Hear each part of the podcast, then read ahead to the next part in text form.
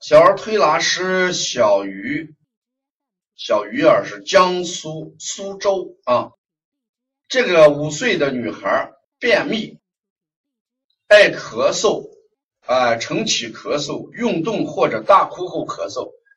那你看这种情况，呃，胎也是逆的，舌两侧你还是萎缩的，这也考虑气血不足。这个孩子的舌，我们很明显的能感觉到舌质不不圆润，有坑坑洼洼的这些东西。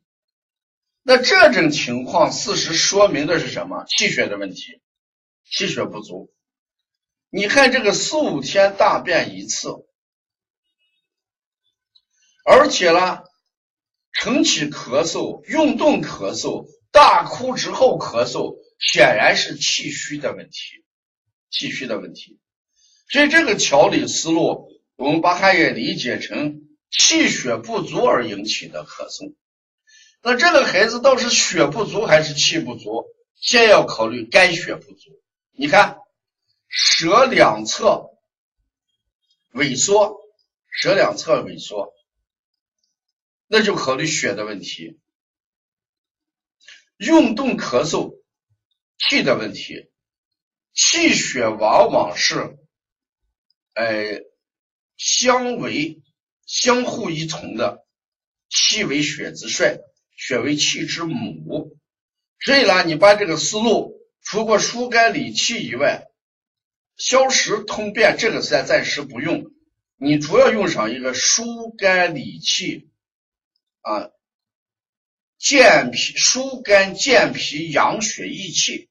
把这个理气变成益气，疏肝健脾养血益气，改变孩子的舌象。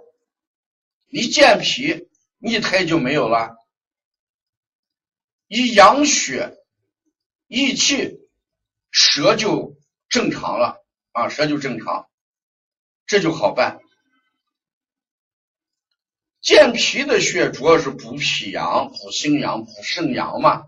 利湿我们清小肠是最大的一个利湿啊，推这个鸡门呀、揉承山呀，这都是利湿穴。理气是气乱的意思，益气是气不足的意思。气不足的时候，我们用益气啊；气不足的时候，是用的是益气。那如果气乱的时候是理气啊，把这个区分一下。